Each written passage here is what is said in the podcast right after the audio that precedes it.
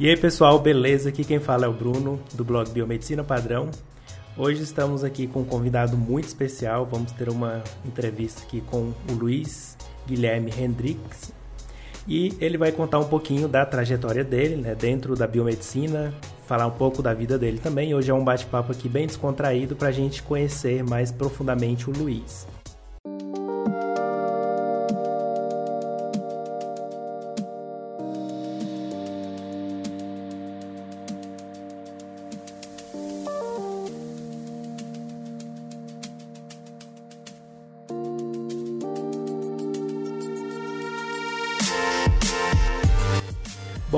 Creio que todo mundo já conhece o Luiz, né? Porque quem não conhece, né, dentro da biomedicina. Mas caso você ainda não conheça, vou dar aqui um breve resumo de quem é o Luiz, né? Então, ele é formado em biomedicina, né, pela Universidade Fevale, foi fazer a graduação sanduíche nos Estados Unidos, fez um estágio na Harvard Medical School, então ele aproveitou bastante o tempo lá nos Estados Unidos voltou para o Brasil, né, terminou a graduação dele. Hoje ele é podcaster, né, tem o SciTalk, que é o, creio que seja o principal pro, é, projeto dele, mas também é o podcaster e co-host do podcast Mundo Ciência, né, da Record TV Rio. É também subdelegado do Conselho Regional da Primeira Região e agora está fazendo o doutorado dele em Ciências Médicas trabalhando aí os mecanismos terapêuticos do uso do canabidiol né, para tratar pacientes com epilepsia, trabalhando também com modelos de minicérebro, células troncos e tudo mais. Então hoje a gente vai bater um papo bem legal sobre é, a carreira do Luiz, sobre ele, ele vai poder contar os processos de criação dele aí. Espero que vocês aproveitem ao máximo. Então seja bem-vindo, Luiz, sem mais delongas. Seja bem-vindo ao meu podcast. que grande honra para mim estar aqui hoje, Bruno, falando com você. É, a gente já faz podcast há tanto tempo juntos, né? Pois e, é. Desde lá de 2014, no Biomedcast, e aí fomos nesse meio do caminho tendo outros projetos. Você fez o seu solo, fez o meu solo. E tô bem, tô bem animado e uma honra estar aqui falando com você, Biomedicina Padrão. Sempre, sempre falo, né, que foi através do seu blog que assim, os meus horizontes abriram, né, no início. Uhum. Foi, onde, foi onde descobri tudo ali no, no, Nunca vou me esquecer. Do manual do Guia do Calouro. O Guia do Calouro. Guia do Calouro. e eu caí ali eu falei, que legal. caramba. Caramba, ah, pelo, menos ele, pelo menos eu sei que ele funcionou, né? Porque. Funcionou. Olha, leu e... eu li e tô aqui. Bom demais. Bom, Luiz, conta aí um pouquinho pro pessoal quem que é o Luiz, né? Da onde que ele veio, para onde que ele tá indo, onde que ele quer chegar. Caramba. Conta aí um pouquinho, não precisa ser só relacionado à carreira, mas de vida em geral. De vida. Bom, vamos lá. É, bom, o Luiz, conhecido na internet como Luiz Hendrix, nome artístico. É, não que eu queira ser metido, né? Entendo que eu tenho um nome artístico. mas tudo isso começou quando eu criei meu canal no YouTube em 2014. É, o Bruno falou, é, meu sobrenome é Hendrisk e meu último nome é Aragão. Eu pensei, caramba, Luiz Hendrisk não fica bom. Luiz Aragão, vão ficar perguntando se eu sou primo do Renato Aragão, do Didi. Falei, já, já, já olhei pro futuro, né? Isso aí, às vezes ainda Ia te acontece. perguntar, no céu, no céu tem pão? é, no céu tem pão. E, e aí eu fiquei naquilo, e aí eu lembrei que na, na, na minha vida infantil, no, na escola principalmente, as professoras, os professores não sabiam ler meu sobrenome, e na hora, Hendrix. Isso aí é Hendrix. e, e eu falei, caramba, Luiz Hendrix pode ser um bom nome, então... Qual que é a origem do, desse Hendrix? Hendrix? É alemão. Alemão. alemão. Parte ah. da minha família é da Alemanha, parte da minha família é de uma cidade chamada Leipzig, na Alemanha, uma cidadezinha pequena. E, e, e vieram para cá muito cedo, né? Minha avó com a minha uhum. bisavó vieram para cá uh, alemães, né? Minha bisa alemã veio para o Brasil. Você consegue a cidadania fugindo. de lá? É assim, a gente tá, tá aí na luta, né? Estamos ah, no, é? no, processo. É já demais. tem um tempo, já tem um, algum, acho que quase dois anos. E mas e aí, então Luiz Guilherme Hendrick Santos Aragão, que é meu sobrenome. É, eu eu sempre fui, né, uma criança muito curiosa, é meio às vezes até clichê, todo cientista diz que era uma criança curiosa, e que bom, porque é basicamente assim que a gente descobre que quer fazer ciência, né? Então, é. quando, eu, quando eu tava ali na, nos meus 5, 6 anos de idade, eu sabia que eu era uma criança muito suportável. Não sei como é que meus pais me aguentavam, porque eu era muito inquieto de, de fazer muitas perguntas e, sabe, desde pequeno me interessar por coisas esquisitas. Por exemplo, múmias, sarcófagos uhum. de múmias. Desde, sei lá, seis anos eu tinha essa, essas curiosidades e ficava pro meu pai, mas por que, que é assim? Por que, que é assim? Por que, que faz a múmia assim? Por que, que o céu é assim, assado daquele jeito? E, hum, e, e aí eu poderia contar uma história linda agora para vocês, de, que foi super incrível. Eu, jovem cientista, meus pais me incentivando e vamos lá, e eu já sabia que eu queria. Mas eu tive um período muito conturbado assim na minha vida que as pessoas às vezes desconhecem que durante meu ali a partir da sétima série até o meu segundo ou pro meu terceiro ano do ensino médio, ou seja, praticamente todo o meu meu uh, meu meus anos escolares assim de amadurecimento, né? Não mais como uma criança, mas um pré-adolescente, um adolescente quase adulto, foram muito conturbados. Eu fui um péssimo aluno. Eu odiava ir para a escola. Eu eu desafiava meus professores, eu era respondão, eu era brigão, é, não fazia Revolt, bullying. Luiz Revolt. É, eu não fazia, eu não, não, não era o cara de fazer bullying, eu era de, de da revolta, assim, do, do anarquismo, assim, dentro da sala de aula. Era do fundão e, e, e eu era desinteressado, eu era desinteressado e, e eu dei muito, muito trabalho para os meus pais, para os meus avós, principalmente que que uh, quando eu ficava de castigo, eu vinha para casa deles e minha avó ficava estudando comigo é, coisas de geografia, inglês, minha avó era professora de inglês, né? E e assim, foi muito conturbado esse momento, né? Então, assim, eu não tive nenhum tipo de genialidade, como as pessoas às vezes têm algum, né, sei lá, criam essa fantasia sobre mim, né? Que era aquela pessoa que estudava o tempo todo ali. Isso, um tipo muito de gênio. tempo para passar no vestibular e tudo mais. Exato, exato, tipo um tipo de um gênio, sabe? O QI altíssimo e eu lá na, na minha cozinha fazendo, sei lá, novos elementos químicos. E nunca foi assim. É, eu era mais de explodir as coisas do que criar coisas assim. Mas eu sempre. mas eu sempre fui, por exemplo, muito criativo. Desde, desde muito pequeno sempre tive criatividade para muitas coisas assim. E hoje, como neurocientista, eu sei que existem diferentes tipos, diferentes tipos de inteligência. É, mas a gente às vezes a gente fica meio que, sabe, né, enquadrado naquela caixinha e hum, eu me sentia muito preso, né? Mas aí o tempo foi passando e tal, eu sou aqui do Rio de Janeiro. E eu me mudei para o Rio Grande do Sul, quando minha mãe teve uma, uma oportunidade de emprego, né, de, de, de mudar, assim, de, de carreira. É, a gente se transferiu para o Rio Grande do Sul, eu, minha irmã e minha mãe. E lá, então, eu continuei sendo um péssimo aluno, numa escola extremamente rigorosa. Imagina, eu fui de um colégio católico tradicional do Rio de Janeiro para um colégio protestante alemão no interior do Rio Grande do Sul. Nossa. Cara, então assim, era como se, sei lá, eu tivesse uma prisão, literalmente, né? Foram anos muito difíceis, assim, eu tive que, é, sei lá, assim, é, os professores mesmo falavam assim pra minha mãe, nossa, esse menino não tem futuro. Ah, alguns familiares, né, meus mesmo, diziam, pros meus pais, assim, eu não vejo como é que o Luiz. Ou o Luiz vai acabar, sei lá, é, sendo preso por alguma coisa. Nossa! É, que otimismo. é, que, que é maravilhoso, né? E, ou, sei lá, vai estar tá perdido na vida, fazendo qualquer coisa, enfim. E, e imagina, como que eu né, dei essa minha virada de carreira foi a biomedicina. Foi quando eu tava naquela dúvida o que, que eu vou fazer, aquela pressão, minha família querendo que eu fizesse medicina, um, mas eu nunca tive vocação para tal, tal, tal profissão. E, e, aquela pressão, vamos lá, tem que decidir, tem, tem que escolher, tem que fazer alguma coisa e tal.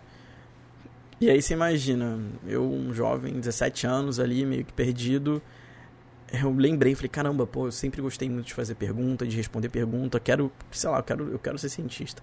Mas como ser cientista, né? E aí, procurando e tal, meu pai, que veio com o nome. Meu pai veio assim, com um, anúncio, com um encarte de jornal sobre alguma coisa da biomedicina. Falou assim: Você já ouviu essa profissão aqui, biomédico? Eu falei: Que caraca, nunca ouvi biomédico. Eu sempre ouvi médico. Uhum. Ele: Não, essa profissão, biomédico. Tal. Ele: Ah, dá uma procurada, dá uma pesquisada. Nunca, vi, nunca vou me esquecer, isso foi num sábado.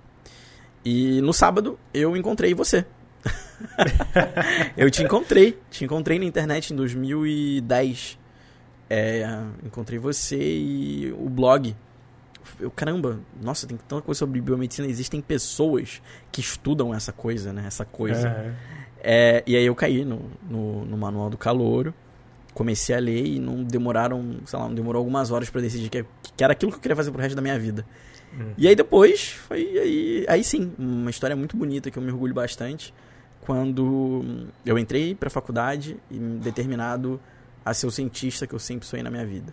E desde o início eu comecei então a entrar em laboratórios de iniciação científica, a, a absorver o máximo que eu poderia dos meus professores. Sempre fui muito amigo dos meus professores. N não puxa saco, não uhum. isso. Eu era amigo deles, assim, eu, eu gostava de saber mais e, e tudo isso. E, e aí eu fui, eu fui estudando, fui consumindo, fui, fui entendendo e fui amando muito mesmo o nosso meio, a profissão. E aí foi lá que em 2014 eu falei, cara, eu preciso me diferenciar, preciso ser diferente das pessoas. Porque eu lembro, eu sempre conto isso em palestras, e que foi um baque muito grande para mim. Eu tava numa, numa sala é, com, sei lá, acho que mais cento e poucas pessoas que eram a, a minha turma. Eu falei, caramba, é muita gente. Isso aqui é só uma turma. Eu falei, como é que eu vou me diferenciar da pessoa do lado? Porque, bem uhum. ou mal, naquela, naquela época eu já tinha mais ou menos uma noção de que os meus colegas eram meus colegas, mas também eles iam competir comigo por vagas no mercado de trabalho. E eu pensei, bom, para você ser pesquisador, você tem que ser, você tem que ter destaque assim para você para você ser diferente na profissão, porque tem muita gente que faz isso. E e aí a minha opção foi quando um amigo meu chegou assim para mim do nada, falou assim: "Cara, tô indo para Austrália". Eu falei: "Como assim?" Eu vou para Austrália, eu vou para Austrália. Eu falei: "Mas como?" Eu ganhei uma bolsa. Eu falei: "Eu quero também". e aí ele me apresentou um programa também. assim. Quero também. Ele me, mas não queria ir pra Austrália, né? Medo uhum. daqueles canguru, lagarto. Tá louco. E aí eu falei, não, cara, eu quero ir pros Estados Unidos, porque lá é a meca da, da ciência, né? Pô, o maior número de prêmios Nobel estão lá e, e meu sonho de estudar numa grande universidade americana, tudo aquilo. E aí eu apliquei pro Ciências e Fronteiras, né? Resumidamente. Fiz o, todo o processo seletivo, que durou quase um ano, Bruno. Quase um ano. É, é muito parecido seletivo. aqui com quando eu fui pro, pro Canadá. Demorou quase um ano também. É mais ou menos isso, porque você manda, é, tipo, faz prova de nivelamento de inglês, uhum. manda documento, aí carta, traduz documento. Isso. É um, uhum. é um vai e vai, assim. Aí um tem vai um visto, nossa, o visto demora também. Cara, pra mim a, a, parte mais rápida do mundo foi o visto, que foi uma coisa inacreditável. porque naquela época, né, o governo brasileiro tinha uma, uma parceria com a, com a Embaixada Americana. E assim, eu tirei meu visto na semana que eu fui para os Estados Unidos. Nossa. Você tem ideia? Aham. Uhum. Eu sim, tirei meu visto na segunda, na sexta eu tava embarcando de mudança. para morar dois anos fora. E aí eu fui, né, todas as aplicações, eh, históricos, cartas de recomendação dos meus professores. E aí eu fui selecionado é, pela universidade, né, que lá nos Estados Unidos é a universidade que escolhe os alunos, né, e não ao contrário. E, e aí eu fui escolhido pela Universidade Estadual de Nova York Cara, Bruno, quando a, eu lembro que eu chegou o meu TOA, o TOA é o documento de aceite, assim, ah, bem-vindo à universidade tal. Tipo isso. Uhum. Aquela expectativa, sabe? Caramba, pra onde que eu vou e tal, não sei o quê. Eu tinha meus sonhos, né? Eu falei, nossa, eu tava querendo ir pra uma universidade em New Jersey, né? Que era, que era a minha primeira opção. Tava sonhando com uma outra também em, em Tampa. Enfim, todas as minhas opções possíveis, eu, eu, eu, tinha chance de entrar em todas as opções que eu escolhi, né? De, de preferência, digamos assim. Uhum. E, cara, quando eu li, caramba, eu vou para Nova York, eu imaginando eu no, lá no Central Park, tomando cafezinho, depois vivendo da no filme. Vi, vivendo no filme, cara. E assim, pô, tô lá, no, tô no Queens, aí pego o metrô, vou ver um espetáculo na Broadway, vou para casa estudo. Falei, meu Deus, meu sonho da vida. É. Aí eu nunca vou me esquecer que é minha irmã, cara. Minha irmã. Que provavelmente vai escutar esse podcast. Maria Luísa, hoje faz medicina. Olhou para mim e falou assim: Mano, tá, tá escrito aqui que é a Universidade Estadual de Nova York em Plattsburgh. Em Plattsburgh? Eu falei, o que é Plattsburgh? Esse nome esquisito, né? Boa coisa não é, né? Porque pra um lugar, Plattsburgh, né? Até esquisito falar. Cara, Aí eu falei, verdade, né? Vamos ver aqui a Plattsburgh. Eu, ah, digitar Plattsburgh, bum, dei enter. Bruno, eu fui morar pertinho de onde você morou, né? Eu fui Aham. morar numa cidade é, ah, no norte, né? Upstate de Nova York, no- bem no norte de Nova York, divi- com divisa pra Montreal, chamada Plattsburgh, que era uma cidadezinha pequenininha, que basicamente só tinha faculdade lá. Nossa. Então, eu fui pro interior de Nova York. Pertinho do Canadá. É, Todo meia o hora sonho de... americano jogado por água abaixo. meia hora de Montreal, mas eu falei, não vou desistir, eu vou lá e vou dar meu melhor. E vamos lá, vamos que vamos. Peguei minha malinha, blá, blá, blá, chororô, despede de família, mãe e tal, muito difícil. Dois anos fora, nunca tinha morado sozinho, tava com 21 anos na época. E eu fui. Desci em Nova York, me buscaram por lá, mais uma hora e pouquinha de um aviãozinho pequenininho, balançando pra caramba, cara, eu desci desci no, na cidade. E, obviamente, nesse, nesse meio tempo, muitas coisas aconteceram, né? A viagem não poderia ser tranquila. Tipo, um cara drogado viajando do meu lado, por exemplo. Né? Nossa. só um, um exemplo. Bêbado. Me oferecendo uísque, três horas da manhã no voo. Ah, É, e aí eu cheguei em Plattsburgh e hum, me buscaram lá. E pra- praticamente assim, Bruno, assim, uma das primeiras cenas que eu vi quando eu cheguei lá, que eu entrei na van, botei minha mala, tava só com uma mala, assim, não tinha muito que, não tinha muito que levar. Eu falei, cara, é melhor eu comprar lá nos Estados Unidos depois, né?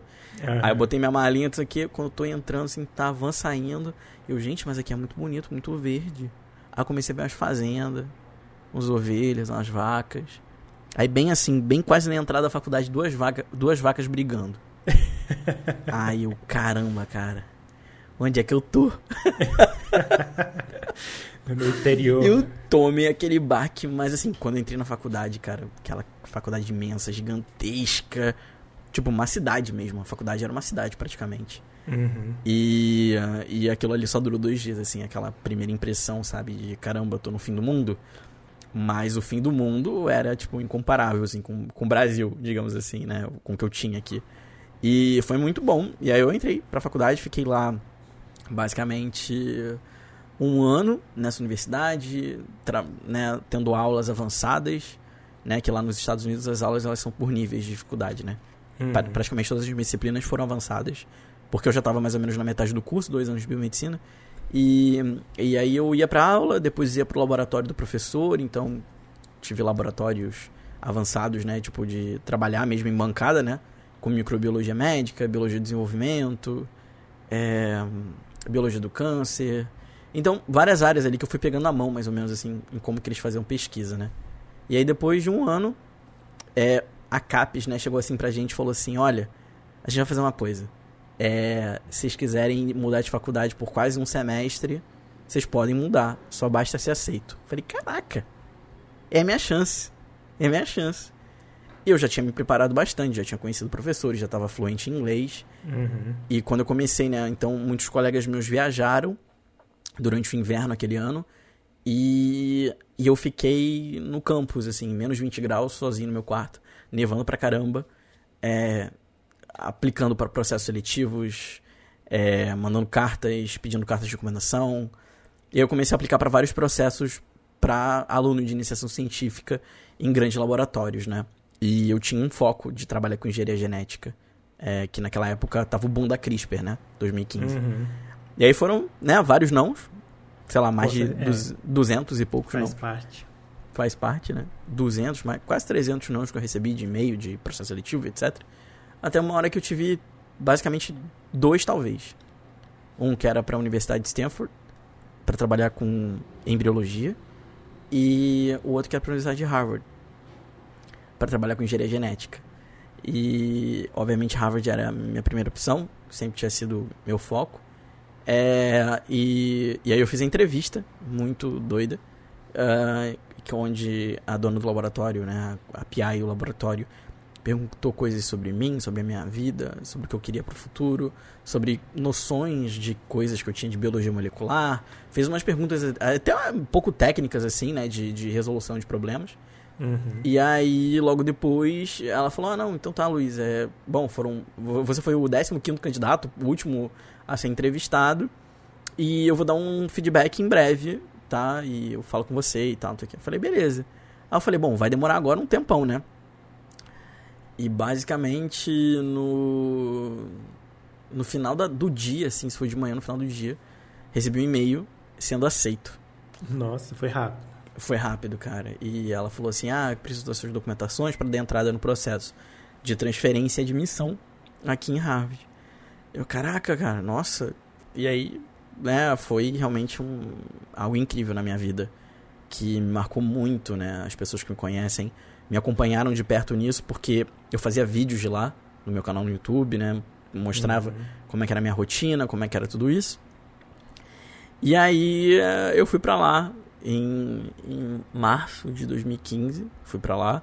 Como aí quando eu cheguei lá eu descobri que eu ia trabalhar como assistente de pesquisa, que para um graduando, né, um aluno de graduação já era algo bem bem avançado.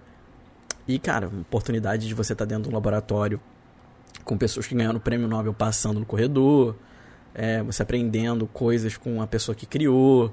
É, eram todas as pessoas do meu laboratório em, diferentes países, então se aprender como é que faz ciência é, na China, no Japão, na Coreia do Sul, em vários lugares. É, né, isso, isso é bem, bem interessante. E aí, cara, é, eu lá tive essa virada, né, de, de vida, assim, de, de, de mídia. Lembro que eu saí no Biomedicina Padrão, nunca vou me esquecer. Foi, quando, tinha, quando até, eu... tinha até uma série, né, você contando lá. Teve, foi. teve uma série eu contando. E você compartilhou teve... muito também no Biomedcast, né, porque foi tudo acontecendo ali. Isso, é. Ao mesmo tempo, né, então quem acompanha é já... o Biomedcast há bastante tempo conhece um pouco da sua história. Vai saber, porque 2014 foi quando a gente começou o cast, vocês começaram, e logo acho que no quarto ou quinto episódio eu entrei então, quando eu fui para Harvard, tudo isso foi comentado uhum. e, e foi bem legal, né, ter esse processo. E aí, em 2015, eu fui para lá, eu fiquei quase três, quase quatro meses, mais ou menos. Voltei pra, pra depois para a Universidade Estadual de Nova York, terminei o semestre, voltei para o Brasil, logo ali no iníciozinho, 2015, 2016, bem na transição, quase no ano novo. E uh, voltei para minha faculdade para Fevale para terminar mesmo meu curso, porque hum, como é que era, como é que é a graduação sanduíche? Uma parte você faz aqui no Brasil, uma parte você faz no exterior e outra parte você faz é, de novo no Brasil. Então, tipo um sanduíche, né? Uhum. E aí, quando eu voltei aqui para o Brasil, ainda tinha estágio e ainda tinha TCC para fazer e ainda tinha algumas disciplinas, porque eu não aproveitei nenhuma. Eu optei por fazer disciplinas que fossem muito diferentes. Que lá nos só, Estados Unidos. Só teria a chance de fazer lá, né? Exato. Eu falei, cara, é uma chance de uma vida só. É, uhum. Não tenho pressa mesmo de me formar. Por mais que meus colegas vão na minha frente, eu falei, não tenho pressa. Uhum. E aí, cara, lá eu. Na, durante esse, esse período, eu tava muito em dúvida do que eu vou fazer na minha vida. Pra onde que eu vou, pra onde eu não vou. E eu tava já me preparando mesmo para fazer o processo seletivo para voltar para os Estados Unidos. Já tava procurando, já tinha encontrado um lugar para fazer o cursinho pro GRE, ia refazer meu TOEFL, é, tinha o um apoio, né, de, de pessoas lá de fora para minha candidatura, né, dependendo do, da onde que eu ia tentar. Uhum. E, e aí, cara, eu, basicamente o destino é muito maluco, né? Imagina, a área que eu sempre quis trabalhar, a área que eu sempre quis trabalhar era neurociência e as, as portas nunca tinham se aberto assim para mim. E eu nunca, eu nunca me, me abalei assim por isso, sabe? Eu fui tentar outras áreas, eu fui trabalhar com fisiologia humana, fui trabalhar com genética, com engenharia genética, pensando que talvez um dia poder, pudesse acontecer. Uhum. E, e aí eu conheci o meu atual orientador, o professor Steven Zen, que é um dos maiores neurocientistas brasileiros. A gente se conheceu, ele conheceu meu trabalho de divulgação científica, ele também faz divulgação científica. Aí ele me pediu, pô, tem vontade de fazer um doutorado aqui no Brasil? Eu falei, caramba, mas, pô, doutorado? Como assim? Doutorado logo direto, né? Eu ainda nem acabei minha faculdade. E a gente foi se falando e tal. Ele me incentivou a tentar o processo de doutorado direto no, no Instituto Dor de Pesquisa e Ensino, aqui no, no, no Rio de Janeiro. É... E aí, cara, é...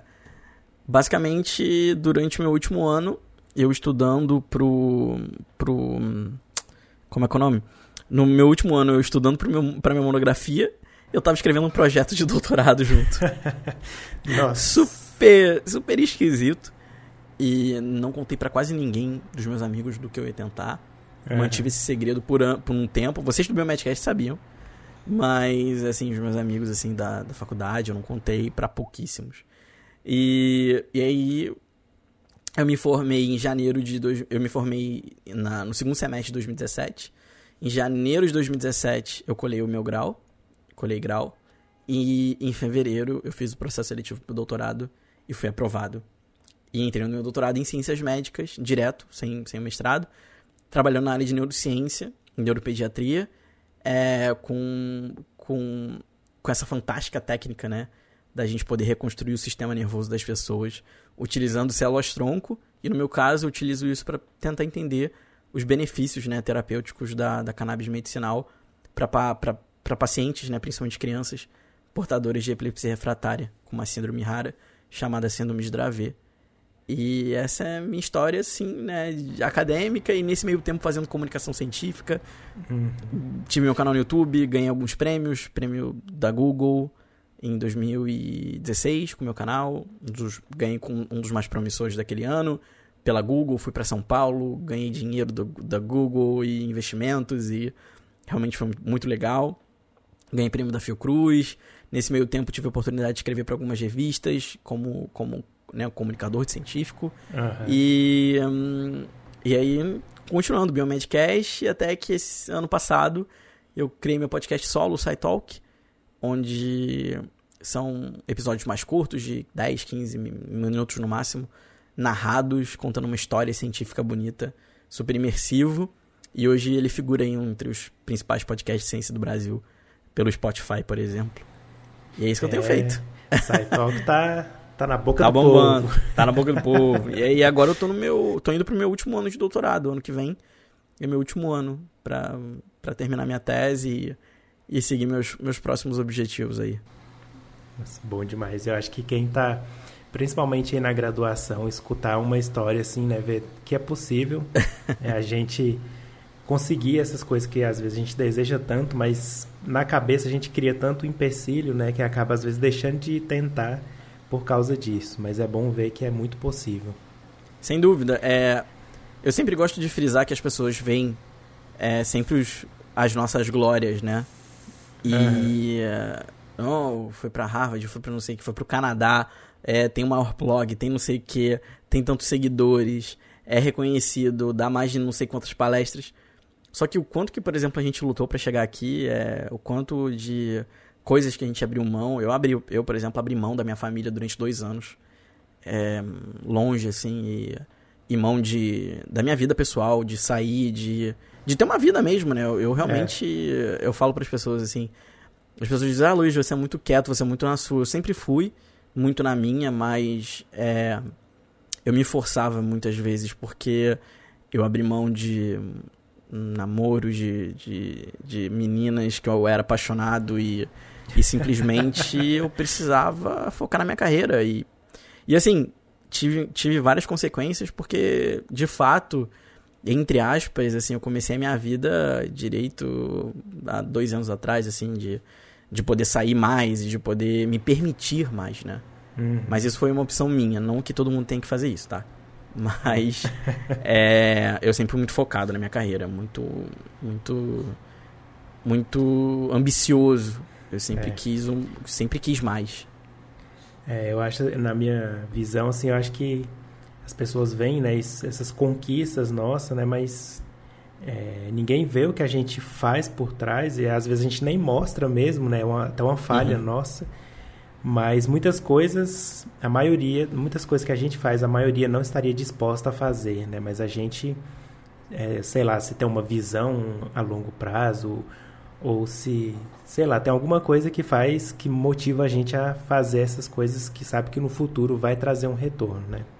Aham, uhum, sem dúvida. E, e o que, que você acha, assim, que chamou a atenção, por exemplo, ali do seu orientador para ele te conhecer e perguntar se você estava interessado nessa parte de neurociências, o que, que você contribui, o que, que você atribui a esse seu conhecimento? Foi o canal do YouTube? Foi você ter feito estágio em Harvard? O que que acrescentou Cara, é uma ótima pergunta. Assim, eu nunca perguntei isso diretamente para ele, eu acho que eu teria um pouco de vergonha de, de perguntar. é, tipo, por que, que você me escolheu? Mas é, eu acho que eu sempre fui uma pessoa diferente no sentido de ambição e no sentido de criatividade dentro da ciência. Eu acho que é, eu sempre fui ousado no sentido de que os eu sempre falei isso, que os cientistas eles precisam é, se abrir muito mais. E uhum. a gente uhum. precisa dessa renovação na ciência, de tanto de pesquisadores, de líderes, de, de pessoas que pensam muito diferente na carreira, que tenham outras ideias, que não necessariamente publique um milhão de artigos, mas que contribua de diferentes frentes.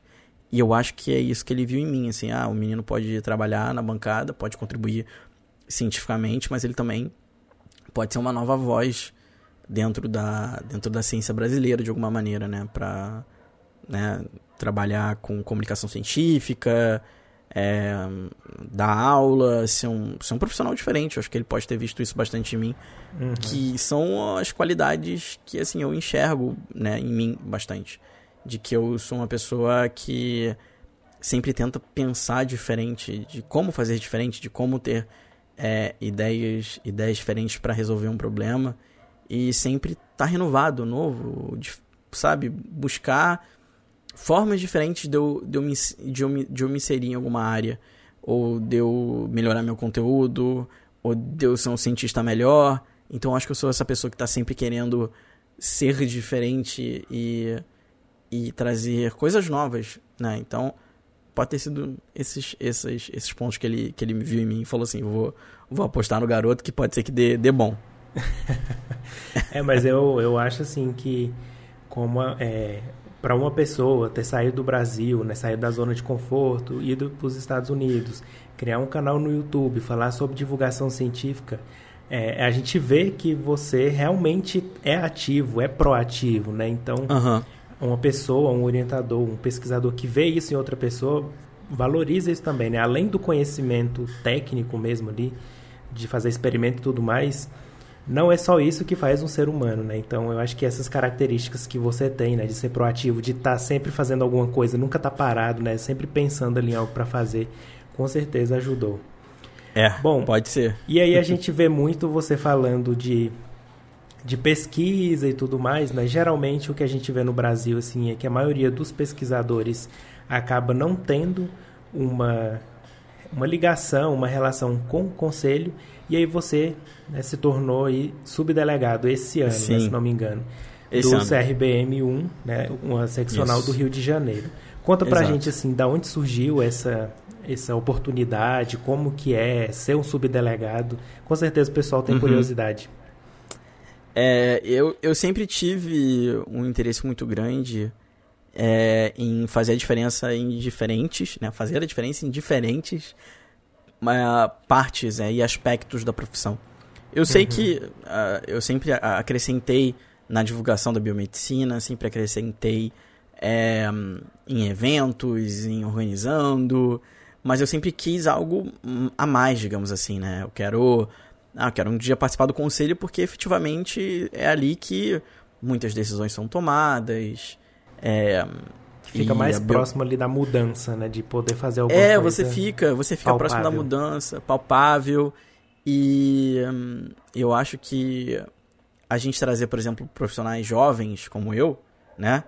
Uh, acrescentam, né? De, de, alguma forma, algo novo, né? Um frescor, digamos assim, nas decisões e, e, e nesse entendimento de mídias sociais basicamente, quando eu vim aqui pro Rio, acabei conhecendo muitas pessoas, né? Assim, um networking muito grande. Acabei conhecendo uh, pessoalmente o Rafael Rangel, né? Que é hoje é um uhum. dos meus uhum. melhores amigos.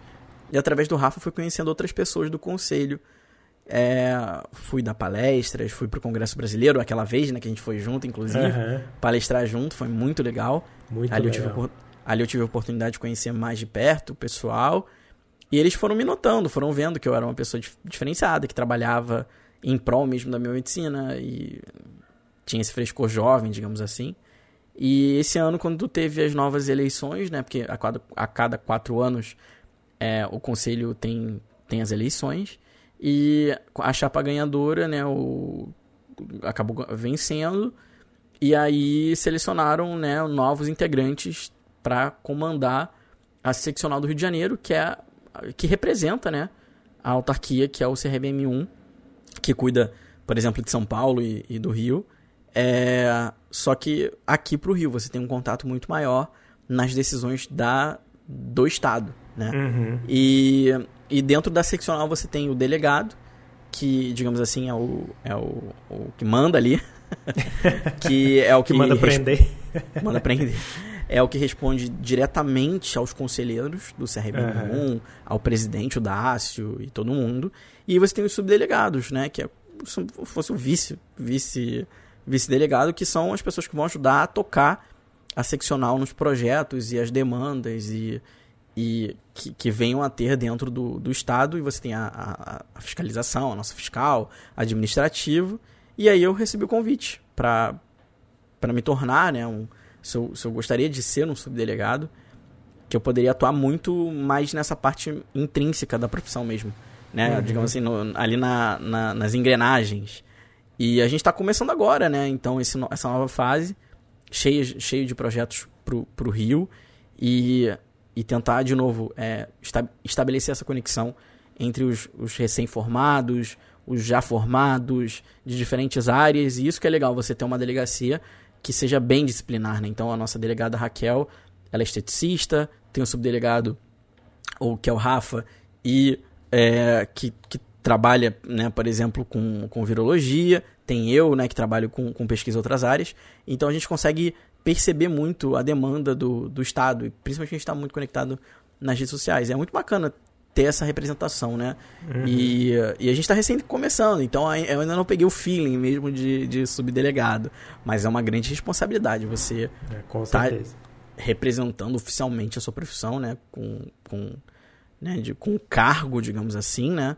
Uh, é é para mim um peso muito grande. Então eu, eu, eu sempre sinto essa, essa, essa pressão positiva de, de buscar novas ideias, de buscar novas mudanças, ah, de como é que a gente pode melhorar a comunicação da biomedicina aqui no Rio, como é que a gente pode ajudar as pessoas a, a na questão dos concursos, é, realmente a parte de organização de eventos, de networking, né, fazer as pessoas se conectarem, né? Então é isso que eu, a gente tem, tem elaborado nesse finalzinho de ano para começar 2021 é, com o pé direito. É uma grande responsabilidade, fico muito feliz de ter essa de, de terem né, me, me dado essa, essa responsabilidade e vou fazer de tudo como eu sempre fiz pela biomedicina mesmo para poder construir uma biomedicina melhor que é algo que eu faço desde sempre desde quando eu criei minha página chamada Vida de Biomédico eu sempre coloquei a biomedicina como uma das principais coisas da minha vida que é ela que me deu praticamente tudo na minha vida é. então eu quero dar em troca e, e, e quero poder estar tá ajudando nessa mudança é, também então tô bem, bem contente demais. com isso. Bom, falando no, no, Rafael Rangel, né, que, que é, é, é biomédico também, é seu amigo. Uhum. É, vocês recentemente também estrearam, né? Ele estreou um, um, um quadro, uhum. um programa de TV, né, na Record Sim, TV Rio. Record. E aí vocês estrearam também, né, um podcast chamado Mundo Ciência, né? Que uhum. você já tem todo o histórico com o Biomedcast, com o SciTalk e agora com outro podcast, né, mais abrangente. Eu queria te perguntar assim, como que é né, a sua experiência em adaptar o conhecimento científico, né, do jeito que a gente conhece, né, sendo profissional da saúde, sendo cientista, e uhum. adaptar isso para a população em geral. Como que é? É um desafio ou é mais tranquilo? É muito mais difícil. É uma além da responsabilidade gigantesca de você comunicar com um público é, muito leigo, é você apresentar uma mídia que não é nada, nada, digamos assim, uh, family friendly, digamos assim, que é podcast, né? Você fala, ah, podcast é um programa de áudio, como se fosse um rádio, como é que né, a pessoa está acostumada a ver televisão, é isso que ela faz, e mudar para podcast, isso é um grande desafio, que a gente ainda está tá construindo mais. É, eu acho que, há, por exemplo, grandes emissoras, Rede Globo, Record, viram a importância dos profissionais da saúde e principalmente da importância dos profissionais de saúde que comunicam. Uhum. Que comunicam ciência. Que são diferenciados. É diferente o repórter falar o apresentador falar e o especialista falar. Ai, com Tem um certeza. peso muito diferente. É, é, é- não é só audiência, é, é a, é a veracidade da notícia, é, Como a notícia é dada, né? como ela é dada, enfim. E, e aí surgiu esse convite, o Rafa já estava lá dentro, essa oportunidade de fazer um podcast. Eles conheceram os meus trabalhos, né, que eu já, já tinha feito, e casou assim, não, vamos então, criem aí um podcast de ciência para Record. E aí foi, eu, o Rafa, nossa ex-diretora, a Sheila, é, fomos, fomos elaborando o Mundo Ciência, que é esse podcast é de atualidades e também de não coisas atuais, né? É um podcast que abrange muita coisa, desde. Principalmente a gente está, obviamente, falando sobre Covid ultimamente, Uhum. mas a gente também tem pauta é, programada para outras gravações de, com, com entrevistas com pessoas da área de astro- astrofísica, matemática, de outras áreas que possam ajudar a contar para a população a importância da ciência na vida delas. Eu acho que é sempre é sempre esse nosso objetivo. Eu e o Rafa, a gente sempre conversa quando a gente está elaborando um roteiro, tá pensando como é que a gente vai contar isso, desse jeito fica melhor, fica daquilo, mas é, é- é sempre tentando trazer com exemplos práticos e atuais sobre ah, como, que, como que aquela notícia ou como que aquele cientista que fez aquela descoberta impacta mesmo a vida da pessoa diretamente. Uhum. Então acho que essa é uma, essa é uma maneira muito boa que a gente viu de que a gente consegue comunicar com, é, com, esse, com esse tipo de público, né? De TV aberta, um público de TV aberta. É. É, e a gente está, então, ainda construindo o nosso fluxo de trabalho, o nosso storytelling, porque não é fácil, né? Não é fácil e é muito fácil, por exemplo, para mim que eu tenho o SciTalk, a gente que tem um Biomedcast, fala, grava, solta, né? Na televisão é diferente, então outras pessoas é, outras pessoas precisam aprovar, você não grava só quando você quer, você tem prazos, às vezes sua pauta cai, é, convidado cancela, muda a pauta, enfim. São muitas outras coisas complexas assim que eu tô ainda aprendendo a lidar, que que não que eu tento obviamente não deixar que minha criatividade seja bloqueada de alguma maneira. Uhum. Mas é um grande desafio. Eu sempre, cara, eu sempre gostei de escrever de textos para revistas a falar de ciência com criança. Então, é, para mim é mais uma experiência no meu currículo que que pode aí vir me abrir outras portas no futuro. Alô Netflix. Olha aí, fica a dica. É, e você já teve, vocês dois já tiveram assim, um feedback de alguém que não seja da área, assim, falando, nossa, que podcast me ajudou a ver a ciência de outra forma, ou ainda tá muito novo? Já recebemos, vocês? já recebemos no Instagram, no Instagram da Record, já, já mandaram que, que nunca tinham escutado podcast, aí caíram no Mundo Ciência. Mas a gente tá, tá é, agora nesse exato né, momento passando por uma reestruturação de, de, do- dos nossos conteúdos para a próxima temporada, né? Então, é, com formato mais fechado, né? Então, teve essa parte mais teste, mais piloto, né? De como é que a gente vai fazer.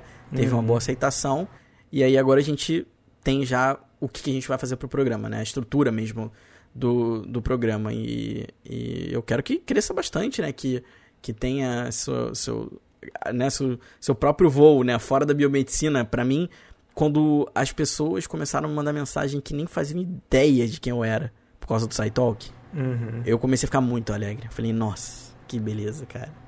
Que legal, tô furando a bolha. Advogados, É. engenheiros. E é muito bacana, cara. Isso pra mim é muito demais. Eu, eu, eu vibro, assim. Porque a gente sabe que a gente tá atingindo outros horizontes, né? Nossos, nossos projetos estão ficando capilarizados, digamos assim. Uhum. Então, esse é o próximo objetivo: capilarizar o mundo de ciência. Isso aí. Bom, agora que vou trazer para você algumas perguntas assim, pode ser um bate-bola mais rápido um pouquinho, ou não. Fechado. o Beleza, critério beleza. é todo seu. Mas umas perguntinhas Bate-bola, aqui pra gente, pra gente refletir aí, pra você dar uma. O que você acha, né? Show. A primeira delas é o que ou quem inspira o Luiz. Olha, é, muitas coisas, cara, assim, é difícil eu, eu escolher o que me inspira, porque, assim, eu me inspiro, é, tem coisas que me inspiram que são momentos, assim, é o momento quando eu tô com a minha família é um momento de inspiração para mim. Quando, quando, eu, quando eu paro para fazer nada, eu me sinto inspirado, inclusive. Eu falo, uhum. caraca, eu posso descansar. O osso criativo. Mas, é, o osso criativo. Mas, ah, cara, assim, é, na, pro que eu crio, é, eu, eu sempre falo que, assim, minha grande inspiração mesmo foi o Carl Sagan. É, desde muito pequeno que eu tive acesso aos VHS, né? Do Nossa. Cosmos. Do Cosmos. E, e, eu, e o jeito que ele falava sobre ciência e o jeito que ele se comunicava com as pessoas, eu falava, nossa, um dia eu quero ter, sei lá, 1% do que esse cara, de técnica que esse cara tem. É, então, por exemplo, Carl Sagan é uma pessoa que me inspira muito. Mas eu também me inspiro, eu, eu, eu gosto muito de me inspirar em histórias de pessoas, assim, uhum. de conquistas, né, dos, do, das pessoas próximas de mim. É, quando, quando, por exemplo, o Otávio foi pai, quando você foi pro Canadá, quando você foi também virar pai. São, por exemplo, são coisas que me inspiram, que me deixam animado, que eu vejo, caramba, a vida tá andando e é, as coisas estão dando certo. Não tá parado, né? é, a vida não tá parada, a vida continua, a vida anda e, e, isso é uma coisa que me deixa muito feliz. Eu me inspiro demais também é, quando eu vejo jovens assim inspirados, sabe, a, a fazer o diferente, que me mandam mensagem e falam assim: "Nossa, Luiz, eu vi um vídeo seu, tu, quero quero colocar esse projeto em vida logo, quero ser assim, quero, né? E eu eu falo, uhum. as pessoas, ah, eu quero ser igual a você. Eu falo assim: "Não, tem, você tem que ser melhor que eu, sabe? é, é muito bom ser a, a base, mas eu, eu falo assim, eu não quero eu não quero que eu seja o ápice da sua vida. Eu quero que eu quero, eu quero que eu seja a sua base, o seu o seu trampolim inicial, digamos assim. Então eu me inspiro em muitas coisas, muitas, muitas coisas. Me inspiro ver um, um, a chuva, cara, enfim. Minhas inspirações são meio malucas, cara, mas mas é, acho que é, é isso assim, que é legal, assim, porque é. eu tô me eu, eu tenho micro inspirações durante o meu dia, acho que isso me ajuda a criar também. Ah, bom demais. Bom, é, de onde que vem o seu fascínio pelo universo? Que a gente vê é que o SciTalk tem, é repleto de, desse tema, um biomédico é, né? com esse fascínio pelo universo. Da onde biomédico, neurocientista, ousado, falando sobre astronomia e astrobiologia. o que, que você está fazendo? É, cara, essa, essa, essa minha conexão com o universo, ela é bem pessoal no sentido de que eu eu quando era pequeno, né, perdido nesse universo, é, o meu avô, meu avô paterno, meu avô materno, é, pai da minha mãe, é, a gente ia direto, né, para um, um sítio aqui, em, aqui na Serra do Rio de Janeiro, em Teresópolis. E o nosso programa favorito era ficar olhando a estrela, ficar olhando para a estrela e meu avô me explicando a imensidão do cosmos, como ele gostava de dizer, uhum. e como que e como que você identificava uma constelação, como é que você se localizava no universo olhando para as Três Marias e o que, que era um meteoro, um meteorito.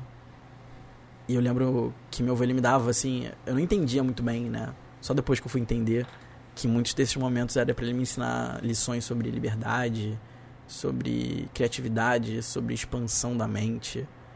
E eu sou muito grato por isso até hoje, né? Meu, já meu avô já faleceu há muito tempo. E e desde então veio essa, essa minha vontade de, de pensar que o universo ele é uma coisa tão gigante, tão gigante, que a gente tem que parar de se preocupar com as coisas que, ah, cara, não dê tanta importância assim. É só eu... uma poeirinha, né, no universo, a gente. É, a gente, a gente é um grão, cara, a gente é um grão dentre um trilhão de outros grãos de areia né? A gente uma rochinha boiando numa imensidão cósmica infinita praticamente. Né? Assim, a gente não é nada, né? Uhum. Então a gente uhum. precisa fazer com que essa vida seja tudo. Então acho é. que o universo ele me inspira pra eu olho para cima e ao mesmo tempo eu olho para mim, para dentro de mim. Então são assuntos que, que me tocam ao ponto de querer entender e de querer explicar para as pessoas, porque eu não quero ser o, o único que sabe, sabe? Uhum. Eu quero ser o que compartilha, eu quero que as pessoas escutem aquilo que eu fale e elas pensem, uau, que maneiro, é demais. É. E claro que dá um trabalho. Uma trilha sonora boa igual a do, do SciCast, então, hein? Do SciTalk. SciTalk, é, SciCast. SciCast é o concorrente. Tem, existe SciCast? O SciCast é o número um de, de ciência hoje em dia no ah, Brasil. Ah, é? Nossa, eu é, falei aleatório. Não, o SciCast é muito... SciTalk com Biomedcast. É, o SciCast é super antigo. Ele é bem, bem legal. Mas é. Então é isso, assim. Eu, eu quero, quero que as pessoas tenham esse fascínio também e que muitas vezes quando eu falo sobre. nos meus episódios sobre astronomia, sempre tem uma segunda intenção ali para fazer as pessoas refletirem e que uh, o nosso cérebro está mais conectado com o universo que vocês nem imaginam o quanto que tá. Então, é isso, é, é essa vontade de, de, de ter no, de, dessa noção de imensidão que, que sempre, quando eu né, reflito, eu realmente respiro fundo e falo assim, opa, eu preciso focar nisso, preciso focar naquilo, estou me preocupando muito com isso. Porque a gente tem que fazer dessa vida que não é, que não é nada e uma vida que, é, que seja tudo, né? É. Se por acaso, sei lá, daqui 30 anos abriram as viagens para conhecer o espaço, você iria? Cara, não iria. Não, não iria porque. Não, eu não iria. Por um grande motivo. Normalmente essas viagens, elas são, são viagens de um, de um ticket só. De uma ida só. E hum, eu não quero. Eu não quero deixar tudo que eu construí para trás, assim, na, na terra. É, não. Então, assim, eu quero estar tá conectado com as pessoas aqui e eu acho que eu não sou a melhor pessoa mesmo para pra estar tá dentro do ônibus espacial, de uma ah, nave. Isso me surpreendeu. é, não, não eu, não, eu não iria, cara. Eu prefiro ficar daqui é, sonhando. Uhum. Tá bom, tá bom sonhando aqui, tá bom. Bom, é, mais uma pergunta. Tem algum Mano. projeto pro futuro próximo? Tenho, tenho, tenho alguns. É, um que inclusive. Algum você pode dar um spoiler aí pra gente? Sim, sim. Um deles que você me esperou muito é o meu curso oh, que eu tô oh, bolando, meu curso bom. de neurociência. Que, cara, nossa, quando né, perguntei pra galera a opinião, foi algo bizarramente de gente pedindo. E eu, nesse momento, tô escrevendo as aulas para poder lançar aí no início de 2021, né? Não sei Olha quando. Mas esse é o, digamos assim, um projeto grande. Tem o, a próxima temporada do SciTalk, que estreia dia 21 de dezembro.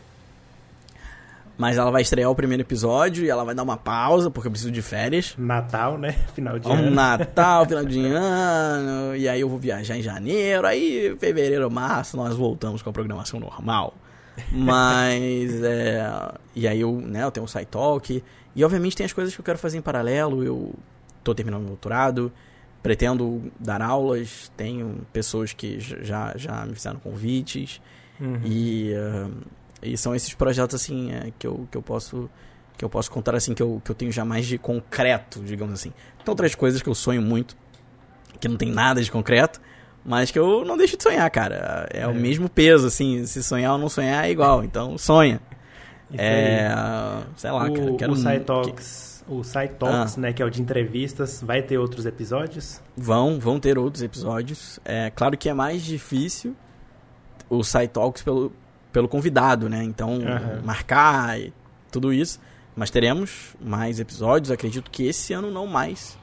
Ah, talvez só início do ano que vem. Mas eu pretendo dar um gás, assim, tentar gravar várias entrevistas em uma semana.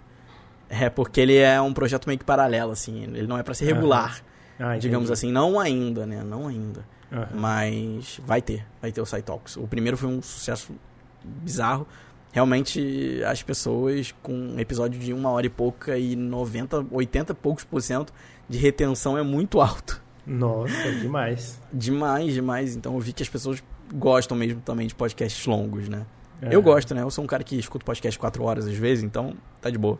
É. É, é isso. É, essas são as minhas ideias para 2021 e que a gente tome uma vacina, né? Vacininha aí. Ah, é. pois é. Vamos ver qual quem vai ganhar a disputa. Vamos ver. E, e aí, pessoal, então, vocês já fiquem ligados aí na próxima temporada né, do SciTalk. Fiquem ligados também no curso do Luiz. Com certeza vou ajudar na divulgação. O Luiz vai me mandar Oba! todos os detalhes quando tiver tudo pronto para o lançamento. Vamos, vamos.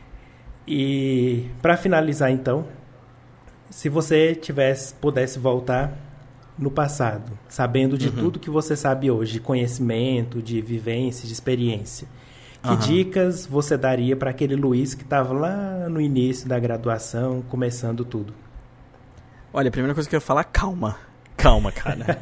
você tá muito ansioso. Porque eu era muito desesperado, assim, confesso. demais até. Tipo, meu Deus do céu. Tem que fazer nervoso. tudo. Fazer tudo, ser o melhor e the best, e faz o e, e tenta ir para onde, e, enfim, eu tentava fazer de tudo e muitas vezes eu tentei fazer muitas coisas, consegui, mas elas foram mais ou menos, sabe? Uhum. É, eu ia pedir calma para esse jovem padawan, é, Luiz, lá do, do início da faculdade, e, e tal, talvez, eu, eu acho que eu, eu realmente recomendaria ele a, a se permitir mais. Eu uhum. me arrependo de não ter me permitido mais, de, de não ter vivido tanto assim mais a minha vida naquele período. Eu tenho muito tempo para viver ainda, mas é, ainda tô correndo atrás do prejuízo. Então, se em algum multiverso Luiz de 20 anos estiver me escutando isso, cara, se permita mais e aceite o convite dos seus amigos para sair, conheça pessoas legais, não fique triste porque eu tô um toco da menina que você tá apaixonado, cara, porque ela não vale nada e hoje ela tá com um cara que tá preso. Então Nossa. assim. Então Por desculpa, um loser. Brincando. Não, é verdade. A, coisa, a questão da menina que eu gostava tá com um cara preso, enfim. É, é apaixonite da infância. Mas. É, é, porque quando a gente tá calmo, Bruno, a gente consegue focar melhor. E se a gente aproveitar mais melhor, a jornada, né? Não só pensar isso, no final. Isso. Viva. Viva. Viva a experiência, esteja ali de alguma forma presente, vivo, respirando aquele momento. Tudo bem, a gente precisa pensar no depois. É normal e, claro, nós somos seres humanos, a gente precisa ter planos de alguma forma, né? É. Tipo, o que, que eu quero fazer ano que vem? Eu tenho coisas que eu quero fazer ano que vem, mas viva, calma, respira. É, aproveite os momentos para aprender, para errar. Seja um aluno dedicado, escute seus professores. É, busque uh, formas diferentes de você adquirir conhecimento. Escute podcasts, conheçam pessoas diferentes. E e, e vocês vão ver que vai valer muito a pena, porque ao mesmo tempo que vai ser difícil, e não é fácil, a gente sabe, né, Bruno? A gente nunca fala para as pessoas que é fácil. A é. gente não engana, a gente não nem engana. Um pouco. Nem um pouquinho. É... Vivam a, a, a, vida de vocês é, de verdade, porque como eu falei para vocês, é, universo, né? A gente no universo, a gente não é absolutamente nada. A gente tem que fazer dessa vida ser um tudo. Então, é, Luiz, do passado, viva. E quem estiver ouvindo a gente também, viva, mas viva com responsabilidade e com Isso. foco, né? Não, não viva, tipo, viva, viva la vida louca, deixa a vida me levar. Eu não gosto muito de deixar a vida me levar, não. É, eu também não. É, eu gosto de ter controle. Mas, pô, me permitir certas situações e, e, e, e poder estar é, tá imerso em coisas diferentes e conhecer pessoas diferentes, com pensamentos diferentes. É, seria acho que é algo que, que poderia fazer um pouco de diferença na minha vida, mas tô correndo atrás disso agora, então não, não me arrependo. Nunca é tarde, é, nunca é tarde. Nunca é tarde, gente... nunca é tarde. E eu faria tudo de novo, Bruno, igual. Me permitindo mais ou me permitindo menos, ou como eu era, eu faria de uma forma ou outra, foi o que te levou, te trouxe até onde você está hoje, né? Então. Exato, é, foi o que me trouxe aqui, foi o que me fez, fez o meu nome. Bruno, eu não me importo com o número de seguidor, nem um pouco. Já me importei muito com isso. É, eu não me importo se, sei lá, eu tenho 200 mil, 300 mil. Cara, não importa. Agora, a partir do momento que, eu, que meu nome ele é reconhecido, que as pessoas sabem quem eu sou, no sentido lembram de... Lembram de você, né? Lembram de mim, mas lembram de mim assim, não, ele é um cara legal. Ele é um cara bacana, ele é um cara educado, ele é um cara humilde, ele é um cara família, ele é um cara amigo, um cara inteligente, um cara que sabe o que tá falando, sabe? Então, quando as pessoas lembram de mim desse nível, né, o comunicador científico, é, e que e que tem esse amor pela biomedicina é o meu melhor pagamento, é o que eu mais amo, assim, de receber em troca, sabe? Então, também, galera, é, essa coisa de hoje em dia de número de seguidores é muita vaidade, assim. Uh, o, o que vai estar sendo colocado em jogo é o que você produz, é o seu é. trabalho. Então, eu tenho muito orgulho de dizer, assim, tudo que a gente fez no Biomedcast quanto que a gente impactou junto, influenciamos, ou que eu construí no SciTalk do zero sozinho, eu não tenho ajuda, eu não tenho editor. Eu que faço aquilo ali, eu, eu que aprendi a fazer daquele jeito, sabe? E, e eu, eu produzo meu próprio conteúdo, não dependo de ninguém para isso. E uh, eu tenho muito orgulho, né, de, de, de poder ter essas habilidades. Então, quando, quando eu sou reconhecido por isso, é o que me deixa muito, muito, muito feliz. É gratificante, né? Demais. Do mesmo jeito que você me conta que conheceu né, a biomedicina com um blog, imagina como eu fico grato né, de ter começado tudo lá atrás. Então, não, é, pô, as pessoas não só eu, né? quantas pessoas eu já ouvi falarem.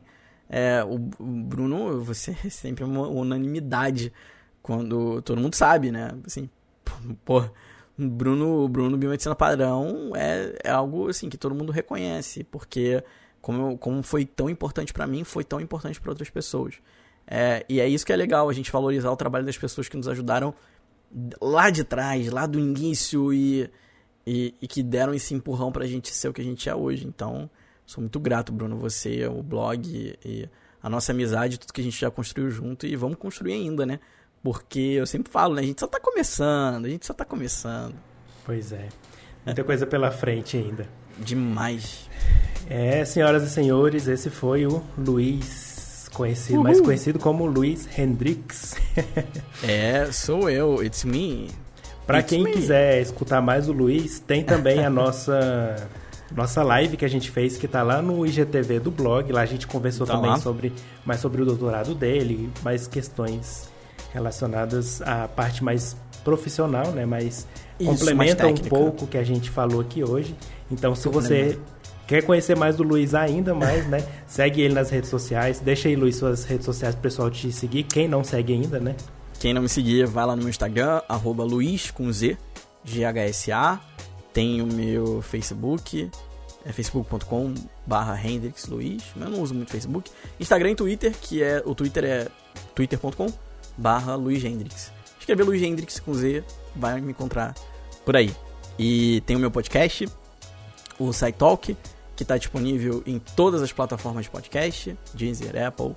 E tem o Biomedcast também, que é o podcast Isso que eu e o Bruno fazemos juntos com, com, com o Otávio, com o Roger, que está um pouco mais sumido hoje, é. mas estamos lá. E são esses são os meus, meus projetos. Vocês podem me seguir lá, tem o Mundo Ciência, tem meu canal no YouTube, no Gendrix. É só vocês procurarem, vocês vão encontrar tudo. E tudo de graça. tudo gratuito, tudo de graça, tudo de graça. É, eu realmente faço por amor, de verdade. Isso aí, então, muito obrigado pela, pela paciência de vocês e escutar a gente falar, mas é um, foi um papo muito bom e eu espero que tenha contribuído assim, para fazer quem está escutando refletir né, sobre essas questões de decisões, de carreira, de, de, de vida. Então, espero é. que tenha contribuído e a gente se vê no próximo episódio do nosso podcast. Até mais. Valeu. Tchau, tchau, pessoal. Até a próxima.